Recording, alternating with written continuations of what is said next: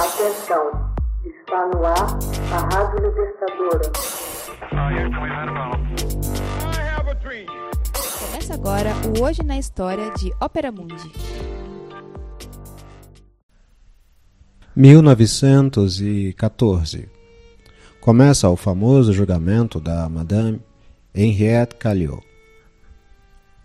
Enquanto a guerra ameaçava os Balcãs, a atenção de grande parte do povo francês estava voltado para o sensacional caso da Madame Henriette Calliot, cujo julgamento pela morte de Gaston Calmette, editor do jornal Le Figaro, é aberto em 20 de julho de 1914 em Paris.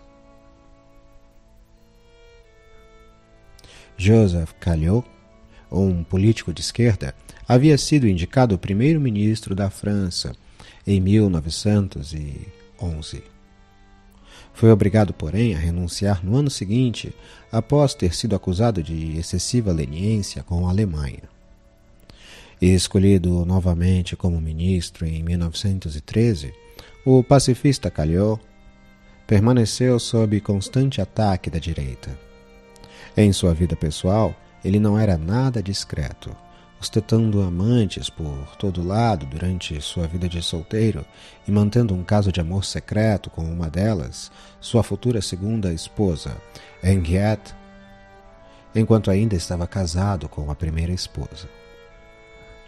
Embora Caillot tenha sido um velho amigo de Raymond Poincaré, eleito presidente da França em março de 1913, tornaram-se acirradíssimos adversários antes da eclosão da Primeira Guerra Mundial, que teria início no verão seguinte.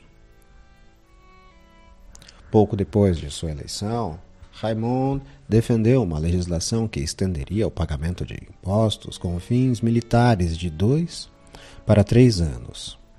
Uma medida que parecia necessário a muitos como meio de compensar a enorme vantagem populacional da Alemanha, de 70 a 40 milhões em caso de guerra.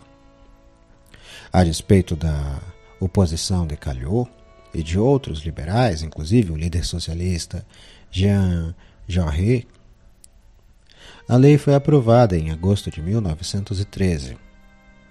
Como Calhau continuava a criticá-la, tornou-se alvo de uma grande campanha difamatória conduzida por Gaston Calmet, o mais poderoso jornalista da França e editor do maior jornal de linha direitista, o Le Figaro.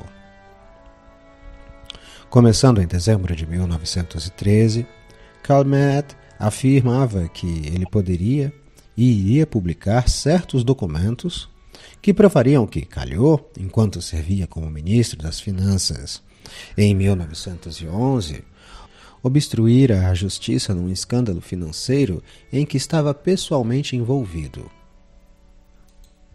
Além do mais, Calmet ameaçou publicar cartas de amor trocadas entre Calliot e Henriette, quando ainda estava casado com sua primeira esposa.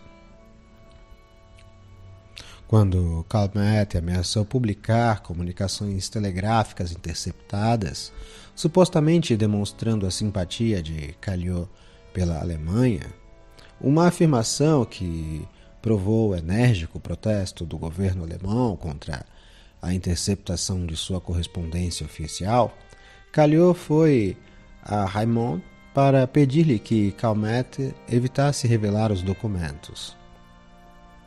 Caso Raymond desistisse, Calhou avisou.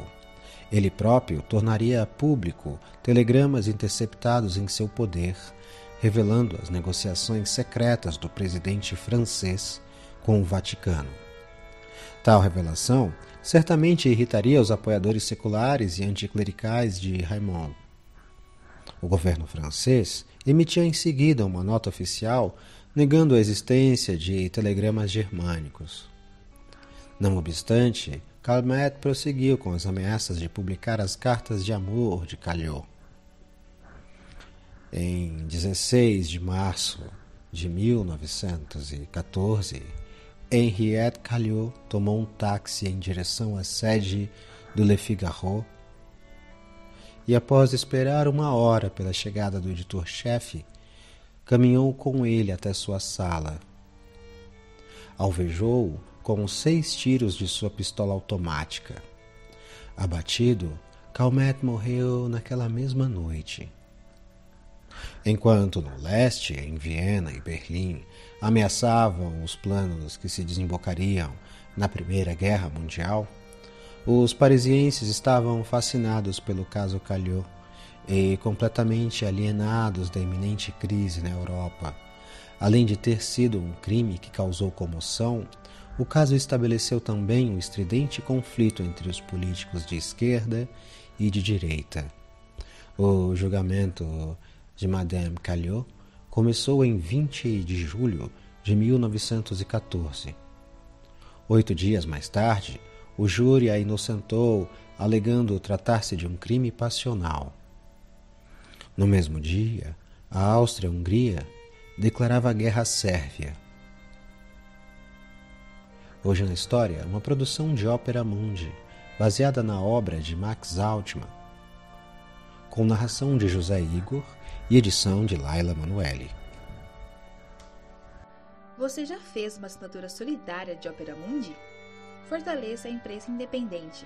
Acesse www.operamundi.com.br/apoio. São muitas opções. Você também pode fazer um Pix usando a chave apoie.operamundi.com.br. Obrigada!